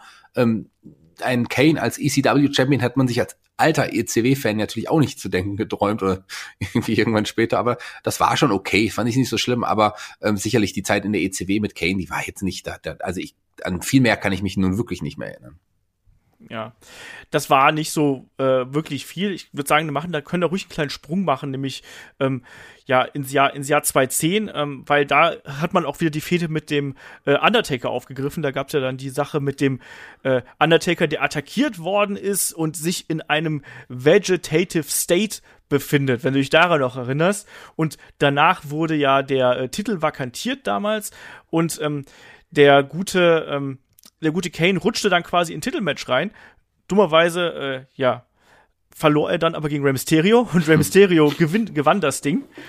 Ähm, und war dann aber da noch eigentlich auf der auf der äh, auf der auf der guten Seite, nicht auf der guten Seite, aber er war er war ja so so ein Zwischending noch, ne? Man wusste noch nicht genau, äh, war, war er das jetzt? Man hat es natürlich geahnt logischerweise, aber vor allem hat er dann auch das äh, Money in the Bank Match gewonnen und hat dann äh, noch am selben Abend quasi eine Stunde später ähm, den guten Rey Mysterio hier ähm, attackiert, der vorher noch Jack Swagger um äh, im Titelmatch besiegen konnte und eben da World Heavyweight Championship Championship Inhaber geblieben ist.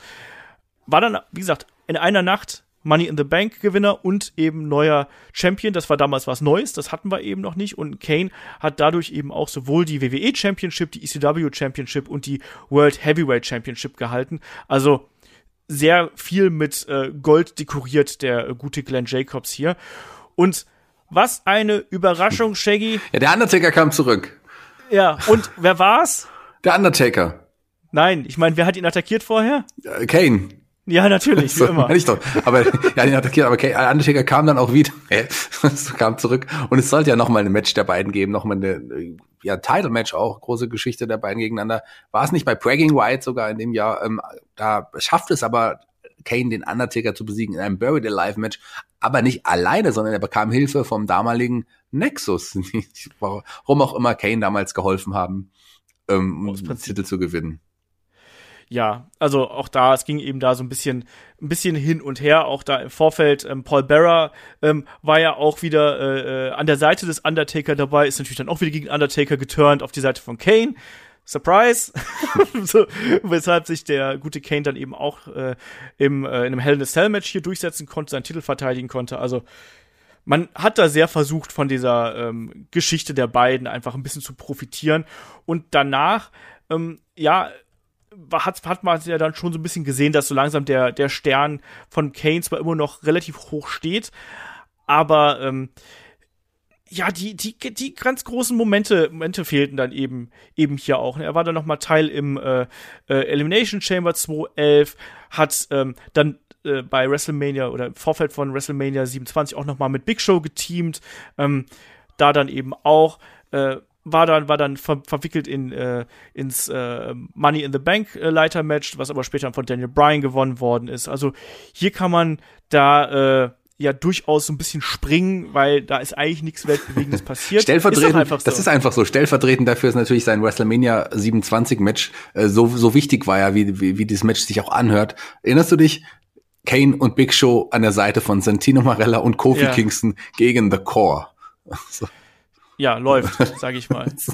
Läuft. Ja, läuft. Ja, ähm, er ist dann quasi aus den Shows geschrieben worden, nachdem ihn Mark Henry ähm, attackiert hat. Und er war da erstmal fünf, ähm, äh, fünf Monate war er erstmal weg vom Fenster und kam dann im, äh, ja, im Winter 2011 wieder. Es gab dann eben ähm, einen neuen Look für Kane mit einem neuen Outfit, äh, mit einer neuen Maske, muss man auch mal dazu sagen. Ähm, das war ganz cool, das hat mir, das hat mir wieder gefallen. Ähm, und da gab es ja auch die ominöse Fehde mit äh, John Cena und vor allem auch mit Zack Ryder. Weißt du das noch? Mit dem Rollstuhl-Rider. Ja, wo, wo er Zack Ryder quasi die Rampe runtergeschmissen hat, den Rollstuhl. Und äh, das war ja auch dann ein, ja, ein, wirklich eine krasse Aktion, die man damals gesehen hat. Und ich fand die, die Fehde auch mit John Cena äh, und, und Kane damals überhaupt nicht schlecht. Mir hat die, mir hat die Spaß gemacht. Und in, zurückkehrender Kane wieder mit Maske, mit dieser, hat ja vorher drüber noch eine andere Maske gehabt. Also quasi noch eine zweite Maske über der anderen Maske. Genau, so das, eine, wie so ein Helm genau. quasi. Das sah schon fantastisch aus. Das hat mir richtig gut gefallen. Und ja. ich habe mich gefreut, dass der alte Kane quasi irgendwie wieder zurück ist. Aber ähm, er hat ja dann auch ein, tatsächlich ein Match gegen Zack Ryder gehabt, da war schon klar, dass er den auseinandernehmen wird. Aber das war, glaube ich, auch ja, der Karrierehöhepunkt von Zack Ryder in der Zeit. Ja, also, ich meine, Zack Ryder hat nicht so viele Karrierehöhepunkte, also insofern, ja. Ähm, ich, ich fand das damals auch relativ interessant, weil es ist ja wirklich so, man wollte ja, wenn man Kane gesehen hat, immer diesen Psycho haben. Und so ein Psycho nutze ich natürlich auch irgendwie ab, wenn der zu häufig verliert. Und der kann eben auch nicht durchgehend immer total Psycho sein, weil dann nutze ich es auch ab. Äh, entsprechend war das immer schwierig, ihn so außerhalb der großen Fäden in diese normalen Matches reinzubucken oder normalen Fäden reinzubucken, weil er dadurch einfach extrem langweilig geworden ist. Und dann jedes Mal eigentlich, wenn er wieder zurückgekommen ist, hatte man das Gefühl, so jetzt hat er noch mal Feuer gefangen, aber man hat auch hier zu dem Zeitpunkt schon gemerkt, dass er auch körperlich so ein bisschen nachlässt, sagen wir es mal so. Also man konnte sich immer noch gut bewegen und alles, aber er war nicht mehr ganz so agil wie früher. Ähm, wir sind jetzt bei 10, da war er dann auch schon ähm, äh, einige Jährchen älter, langsam auf die 40 zugegangen. Ähm, da müsste gar schon über die 40 drüber gewesen sein, wenn ich mich jetzt nicht komplett äh, verrechne. 44 müsste da gewesen sein. Ähm, und das hat, das hat man ihm auch irgendwo angemerkt, dass ihm da so körperlich ein bisschen was abgeht.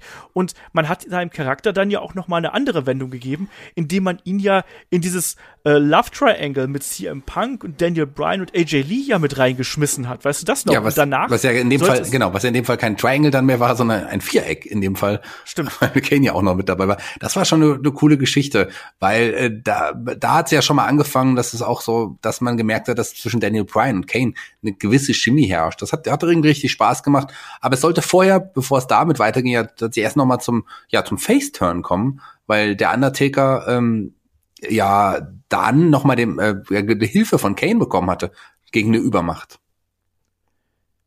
Wo war das? Das war bei War 1000.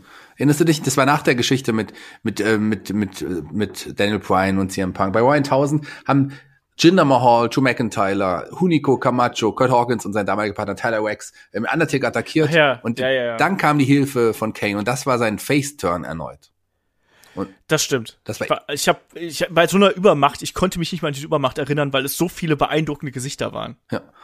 Das ist so viele beeindruckende Gesichter. Tyler Rex mochte ich irgendwie, den, den, den fand ich schon irgendwie ganz interessant. Aber da fing dann auch gleich noch die Geschichte mit AJ war ja quasi, die war irgendwie schon dabei, aber die Fehde mit Daniel Bryan, die ging ja da auch noch so ein bisschen weiter. Beim SummerSlam ähm, hat es Daniel Bryan geschafft, Kane zu besiegen und ähm, ja als Resultat dessen ähm, und aus der Geschichte mit AJ äh, die ja, wo jetzt keiner der beiden dann AJ am Ende haben sollte, äh, ist ja, sind ja beide auch so ein bisschen, vor allem Daniel Bryan, so ein bisschen durchgedreht. Und dann gab's zu den größten, kam es zu den größten Segmenten, ja, mit in der Geschichte der WWE, die wir beide geliebt haben, die wir wirklich fantastisch fanden. Die Anger Management Classes bei Dr. Shelby. Ja, fantastisch. Und ich glaube, da können wir jetzt auch mal ganz kurz drüber plaudern, weil die waren ja wirklich so, ähm, also die haben ja am Anfang beide anscheinend ja nicht so ganz dran geglaubt, dass das funktionieren würde, was man ihnen da äh, auferlegt hat. Ähm, gibt's ja diese äh, an Harry und Sally angelehnten Szenen in dem äh, im Café zum Beispiel, ne, mit dem Yes und dem No. Ähm, das hat ja super funktioniert. Auch die Sachen ähm, äh, bei, bei dieser, bei dieser Psychogruppe mit, war nicht Scorpio Sky auch Genau, das haben, haben wir neulich schon mal drüber geredet. Ein junger Scorpio Sky, der da auch in der, in der enger Management-Gruppe war, der hat dem, hat, der hat auf jeden Fall geholfen. Der es wirkt auch irgendwie sehr souverän mittlerweile. Auch nicht mehr so, dass er irgendwie sich schnell wütend wird. Nee, der, äh, Scorpio Sky auch fantastischerweise. Ich mag ihn sehr. Aber ähm, die, hier diese, die Segmente mit Dr. Shelby und am Ende dieses, ja, Hug It Out, das war immer, immer toll. Und dann hat man sie wirklich, haben sie wirklich geschafft und sind zusammen als Tag Team angetreten. Und ich weiß nicht, ob du dich erinnerst, man hat ja damals einen Namen gesucht für das Tag Team. Und ja. das Publikum durfte entscheiden, ähm, die Zuschauer am Fernsehen. Und ich glaube, leider haben es wirklich die Fernsehzuschauer entschieden. Ich weiß nicht mehr, was die anderen Ideen waren. Ich habe nur gehofft, bitte nicht Team Hell No. Ich, das habe ich mir auch gedacht. Es, es gab, glaube ich, auch Team Friendship. Ich, ja, da, da kann ich mich noch Team Friendship, das war so ein, so ein schöner Name gewesen. Aber es wurde Team Hell No. Aber die waren eben damals super. Also diese, äh, sie haben es ja auch durchgezogen. Also auch dann, als sie ein Tag-Team gewesen sind, waren sie ja immer noch so ein bisschen uneins und ähm, Gab es da nicht auch diese, diese Geschichte ähm, darüber, dass, dass sie dann, dass dann Daniel Bryan gesagt hat, irgendwie, I am the Tag Team Champion. Ja. I am the Tag Team Champions. Und das I hat. am the Tag Team Champions, ja. Ne, und dann, no, das I am the Tag Team Champions. Genau. Und, und, und Glenn Jacobs hat später auch dann gesagt so, mir hat das in der Seele wehgetan, weil ich bin Englischlehrer, ne? Ich, ich kenne mich mit der Sprache aus und ich habe ich hab hier englische Sprache studiert. Das ging mir so schwer über die Lippen und ähm, er wollte das eigentlich gar nicht aussprechen, aber er hat dann gemerkt, als es zum ersten Mal äh, aufgetaucht ist, dass die Leute so stark darauf reagiert haben. Und hat auch gesagt, ja gut, wenn die Leute es mögen und wenn da ne, ne, so, so, so, eine, so eine Stimmung durchkreiert wird, dann muss man das eben machen. Und Team Hell No war äh, sehr, sehr äh, lang Champion. Die waren doch, waren, waren doch fast, oder waren, waren doch über, äh, über ein halbes Jahr Champion. Ich meine, äh, 245 Tage sogar ähm, haben die hier eben den, den Titel gehalten. Man muss natürlich auch fairerweise dazu sagen, also die Tag Team Division damals war auch nicht so mega geil, also da war war schon so ein bisschen bunt. No, man hatte immer ein Free MB dabei und sowas und, und die Road Scholars, falls du dich an die noch erinnerst. Ja, und sie haben die Titel von, den, von den Primetime Players gewonnen. Ja, also. Ging so, aber die, die, die Chemie, die die beiden miteinander hatten, das ja. war unglaublich. Damit hat ja nie jemand gerechnet. Das startet ja irgendwie so als Gag und dass es aber auch wirklich so gut ankommt und so auch wirklich connected mit dem Publikum, war eine Riesenüberraschung. Wir waren da alle so heiß drin. Also das war unglaublich. Und ein, ein Kane war so interessant wie eigentlich fast noch nie. Und ein Daniel Bryan, der ja auch davor den man mochte, aber der schon eher ich weiß nicht, ein bisschen farblos so ein bisschen war. Klar, der hatte sich da schon gemacht und äh, schon auf jeden Fall war mehr im Rampenlicht, hat auch schon mehr mit Charisma gezeigt. Aber was dann Daniel Bryan in der Zeit da gezeigt hat, hat einfach alle Erwartungen übertroffen. Ja, genau das. Ich glaube auch, dass es ohne Team Hell No und dieses Yes, No, Yes, No und das alles, was damit zusammenhängt und auch diese unfreiwillige Komik und das, die Interaktion mit dem Publikum, ich glaube, dann hätten wir das Yes-Movement und all das, was da, dazugehört hat, hätten wir nicht bekommen. Daniel Bryan hat diese ganze Geschichte auch mit CM Punk und AJ Lee und das Ganze drumherum, das hat er gebraucht, um wirklich 100% mit der Crowd zu connecten, nicht nur als guter Wrestler, sondern eben auch als guter Entertainer. Absolut. Und ja, und da hat eben auch einen Kane hier wirklich äh, bei geholfen und Hug It Out. Also, wir rufen heute noch Hug It Out wegen irgendwelchen Blödsinn, wenn irgendwas im Ring passiert. Ja, also, du, ich, ich vielleicht nicht, aber du rufst es, glaube ich, schon. Egal was ist, rufst es wahrscheinlich immer der Olaf. Aber ja klar, das kommt aus dieser Zeit irgendwie. Was aber auch in dieser Zeit dann entstanden ist und kam, waren die, die letzten Endes dann auch Kane und, und Daniel Bryan die Titel entthronen sollten. The Shield traten ins Rampenlicht. Genau, ähm, da gab es ja diverse Matches äh, zwischen diesen beiden Fraktionen. Wir kennen da unter anderem äh, bei Tables, Ladders and Chairs, also bei TLC, dem Event selber, gab es ähm, äh, das Match zwischen Team Hell No und Ryback gegen The Shield. Das war ja damals das erste offizielle Match von The Shield. Äh, super geiles Ding. Und diese Fehde der beiden Teams, die zog sich halt eben ein bisschen. Und bei Extreme Rules in diesem Jahr hat dann eben auch, äh, ja, Seth Rollins und Roman Reigns haben damals ähm, Kane und äh, Daniel Bryan um die Titel erleichtert und damit endete eben wirklich auch ein großer Title Run, muss man, muss man einfach so sagen. Später sollten dann auch Kane und Daniel Bryan und zusammen mit Randy Orton dafür verantwortlich sein, dass sie, äh, dass das Shield auch später verloren haben, aber die Titel äh, blieben dann erstmal da. Ähm, auf jeden Fall traten auch andere neue Teams äh, die Bühne, ne? Die White Family zum Beispiel. Also Kane ist dann auch äh, ja von der White Family attackiert worden und es gab ja auch dieses Ring of Fire Match, was wir schon anfangs so ein bisschen angedeutet haben, ne? wo äh, Bray Wyatt gegen Kane angetreten ist, wo er später dann auch, meine ich, ähm, Rowan und äh, Harper haben sich doch dann so mit so Feuerdecken quasi äh, den, den Weg in den Ring äh, frei geblockt über das Feuer hinweg und haben Kane attackiert und dann dadurch konnte er gewinnen. Ähm, Sagen wir mal so, das Feuer, wie es damals, wenn im Match war, das, da war es nicht nötig, das wirklich Feuerdecken zu nutzen. Ihr habt so wirklich diese Feuerdecken über diese Flammen gelegt, aber so, so hoch waren die damals nicht im Vergleich zu den Inferno-Matches damals irgendwie noch. Ein Ring of Fire-Match ist quasi die Light-Version eines Inferno-Matches, wenn man so will. Genau. Und äh, ja, ein, ein Kane wurde dann eben nochmal äh, von der White Family ähm, attackiert, auch im Nachgang, ähm, und wurde dann äh, von ihnen aus der Halle getragen. Und das hat man eben mal wieder genutzt, um Kane aus der Show zu schreiben. Ähm, einfach äh, damit er, also Glenn Jacobs, ähm, bei See Evil 2 ähm, ja, an die, zu den Dreharbeiten konnte und da die Zeit für hatte. Ich muss sagen, ich habe Sino Evil 1 gesehen, den fand ich ganz gut. Sino Evil 2 habe ich nicht gesehen. Hast du den gesehen? Ähm, also ich habe, bis, bis wir, ich jetzt eben das nochmal gesagt hast, habe ich wieder total vergessen, dass es den Sino Evil Film 2 überhaupt gab. Also ich habe es wirklich verdrängt und ich habe den nicht gesehen, obwohl ich eins eigentlich auch ganz cool finde. Ich mag solche Filme manchmal, so kleine Mini-Slasher-Filme, die sich auch nicht so ganz zu ernst nehmen, aber Sino ja. Evil 2 nie gesehen. Total vergessen das, das, das fand ich nämlich auch so angenehm an dem Film. Ich äh, finde ja, dass viele Horrorfilme heutzutage zu sehr auf Jumpscares setzen und dich einfach nur von einem, von einem Adrenalinschock in den nächsten irgendwie hetzen.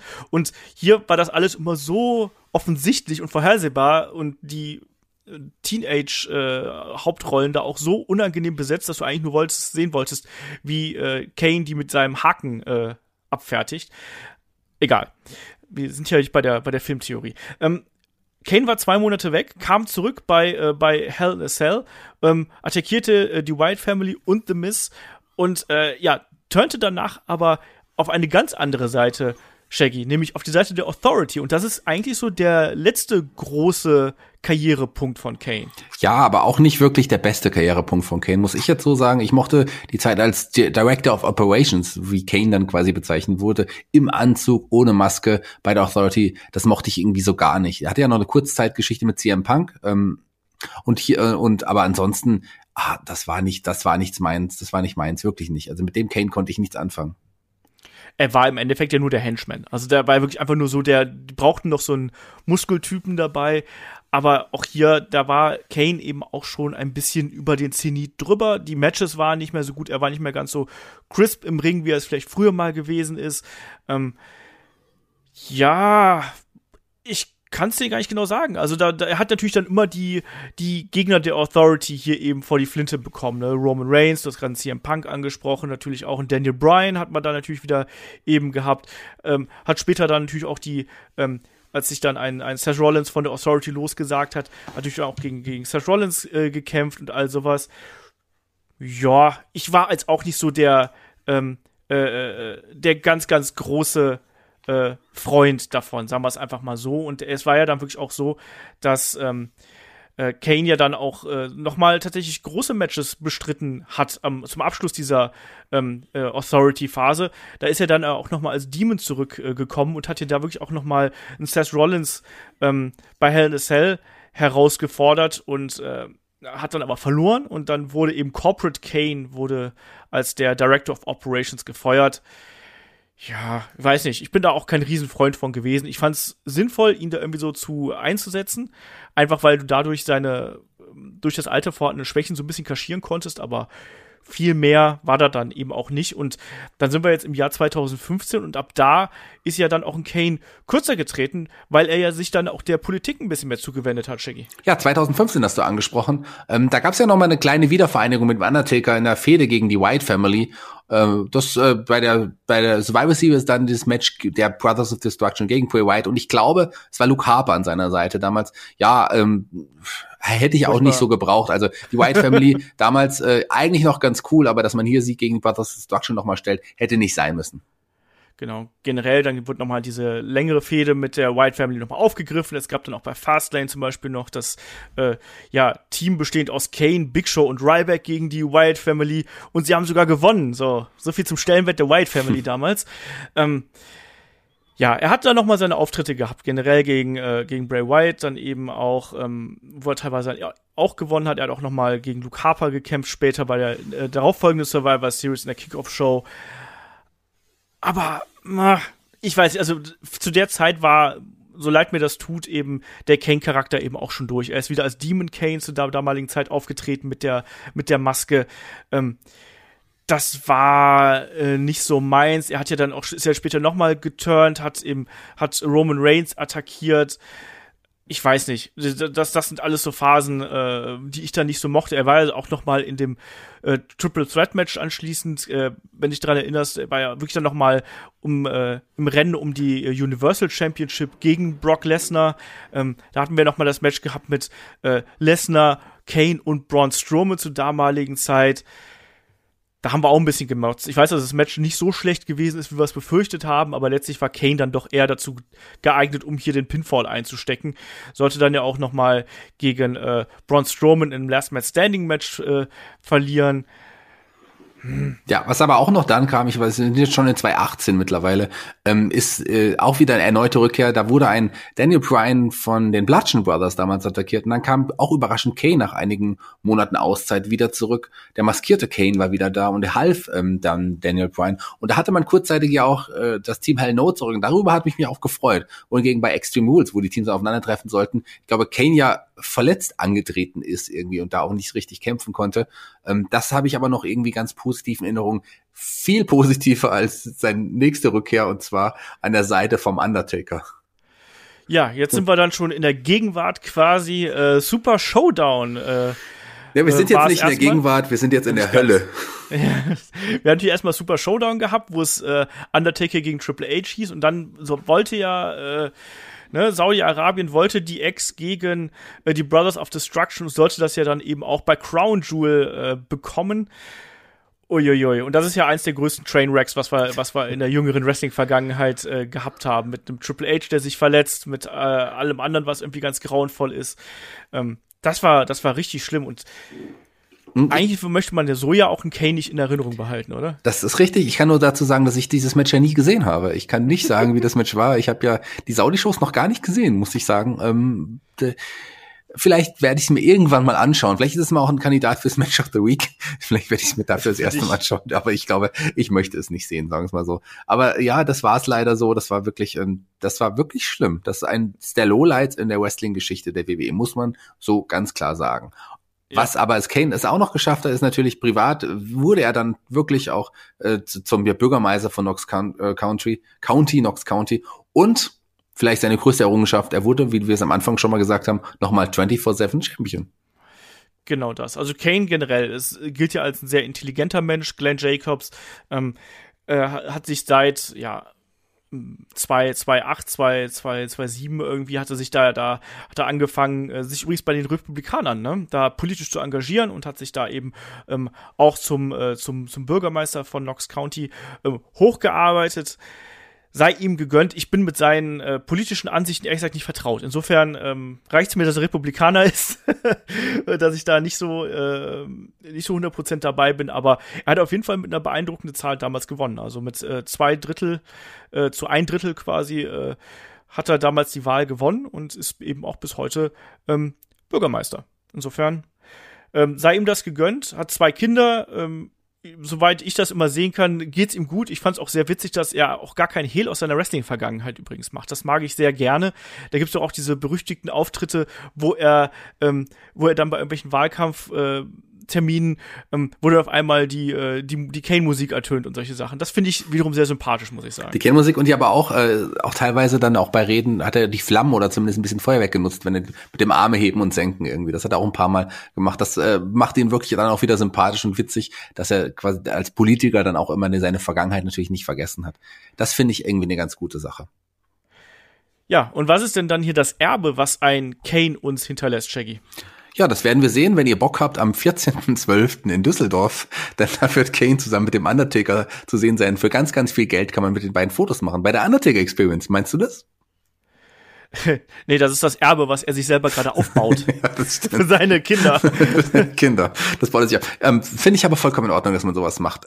Kane ist ein interessanter Charakter, einer der interessantesten und wichtigsten Charaktere und Gimmicks, die die WWE herausgebracht hat. Man hat viel Unfug mit diesem Gimmick und mit dem Charakter betrieben, aber man hat auch einige positive Dinge, die für immer in Erinnerung bleiben. Sei es jetzt wirklich sein Debüt, sei es die Anfangsgeschichte mit dem Undertaker, sei es kurzzeit lustige Storylines oder sei es jetzt die Team Hell No Geschichte. Ähm, Kane war immer da und war immer gut zu gebrauchen, war ein sehr loyaler, Angest loyal, jo, loyaler Angestellter.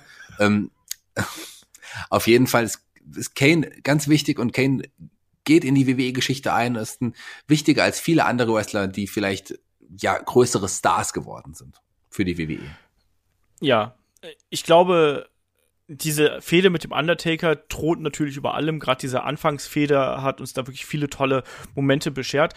Ähm, man darf da wirklich auch Kanes Erbe gar nicht irgendwie unter einen Scheffel stellen. Ne? Der hat ähm, fast immer, wenn er, wenn er präsent gewesen ist, hat er, hat er wirklich die größeren Rollen gespielt. Ähm, hat, wenn, wenn Not am Mann gewesen ist, auch die unangenehmen Dinge erledigt, die ohne zu maulen, ohne zu motzen irgendwo, hat sich teilweise auch selber mal nicht ganz so ernst genommen, was ich auch sehr sympathisch finde und ist einfach jemand gewesen, glaube ich, der ein grundsolider Arbeiter gewesen ist und ich denke, dass du so jemanden in deiner Promotion absolut gebrauchen kannst, weil ähm, der hat nie Terror gemacht, der war, ist nie unangenehm aufgefallen, soweit ich weiß, sondern hat, war halt immer da, hat seinen Job gemacht und für einen Big Man, gerade in, äh, in seinen Hochzeiten, war der auch wirklich gut im Ring. Also ich mochte auch äh, phasenweise die, die Kane-Matches, die wir gesehen haben. Natürlich bemessen daran, dass wir da eine 2,10 Meter Hühn haben, der natürlich keine Canadian Destroyer und was, was weiß ich was äh, springt, aber ähm, als, als äh, äh, Wrestler, als Big Man, ist er schon jemand gewesen, der hervorgestochen ist, meiner Meinung nach. Auf jeden Fall, da stimme ich dir 100% zu. Und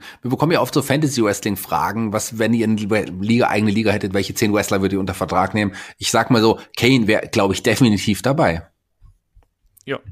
Das äh, denke ich eben auch, weil auch so jemanden brauchst du und vor allem auch jemanden, der eben diese Charaktere auch verkörpern kann und spielen kann. Und wie ich ja schon im Podcast jetzt gesagt habe, also da waren immer wieder Momente dabei, die mir wirklich jetzt auch dauerhaft im Gedächtnis geblieben sind. Und vor allem immer diese, diese Psycho-Geschichten, ne, mit der, die, die Demaskierung, äh, das Debüt, ähm, die ganzen anderen, die ganzen anderen äh, Geschichten, die wir dann eben auch noch gesehen haben, egal ob es jetzt gegen einen, von mir ist wie ein Zack Ryder von der, von der Rampe schubst oder sonst irgendwas.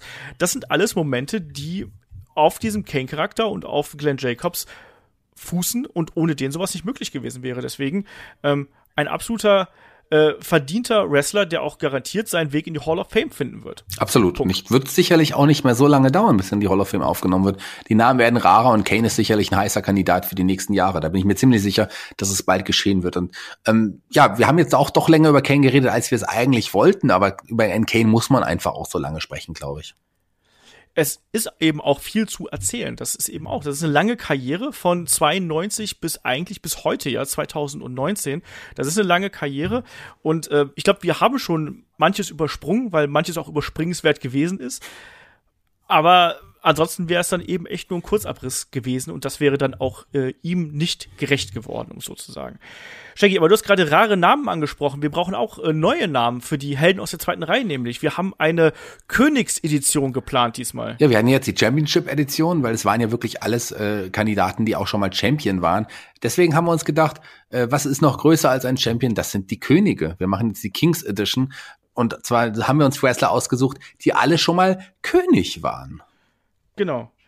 Und äh, da fällt natürlich einer ganz besonders rein. Genau, Wax äh, King, äh, kennen wir aber auch als Timothy Well von Well Done. Ja, genau. Nein. ähm, der King Jerry Lawler ist natürlich dabei. Genau, Jerry der Lawler, allen voran. Das ist der bekannteste König im Grunde, weil er auch die längste Zeit König war. Auch bekannt als der Burger King lange Zeit. Ähm, Jerry Lawler muss auf jeden Fall dabei sein. Und ein anderer König, für den ich mich stark gemacht habe, ist natürlich King Booker. Den müssen wir auch dabei haben, weil der hat quasi nochmal so einen, einen zweiten Frühling gehabt, als er dann zum König ernannt wurde. Und den dritten ja. wolltest du unbedingt haben. Ich war ja immer das noch für King Corbin. ich habe ja gesagt, wir brauchen noch einen guten König, einen weisen König und einen König, der für sein Volk da ist und der versteht, wie sein Volk tickt. Und das ist natürlich niemand Geringeres als Jim Duggan. Der war ja auch mal König. Der war auch mal König. Er war kurz und knapp König, aber immerhin König. Ähm, ja, bin gespannt, ob es Jim Duggan wird genau, das sind unsere drei Kandidaten. Hexer, Jim Duggan, Booker T und Jerry Lawler. Mal eine etwas andere Runde. Ich bin gespannt, äh, ob ob euch das zusagt, ob ihr Spaß daran habt. Ich habe so natürlich schon so meinen leichten Verdacht, wer da irgendwie die Favoriten sein könnten. Rex Aber King. Ähm, genau, der wird sein. Ähm, bin gespannt, weil wieder die Wahl ausfällt. So, Shaggy, dann sind wir durch. Sind wir durch? Haben wir es geschafft? Okay, aber Kane wollten wir unbedingt gerne sprechen. Ich finde es gut, dass wir es jetzt endlich getan haben. Ähm, tolle Karriere, die er gehabt hat. Toller Mann, toller Wrestler. Äh, ja, solche Wrestler braucht man einfach mehr. Genau. Und damit sage ich Dankeschön, dass ihr dabei wart, dass ihr zugehört habt, dass ihr Spaß am Programm habt. Dankeschön, Shaggy, dass du dir hier äh, den Spaß äh, mitgemacht hast, mit mir zusammen. Und äh, wir hören uns ja eh dann eigentlich schon zur nächsten Ausgabe hier bei Headlock, dem Pro Wrestling Podcast, würde ich sagen. Wir hören uns ganz bestimmt bald wieder. Genau. Bis denn. Tschüss.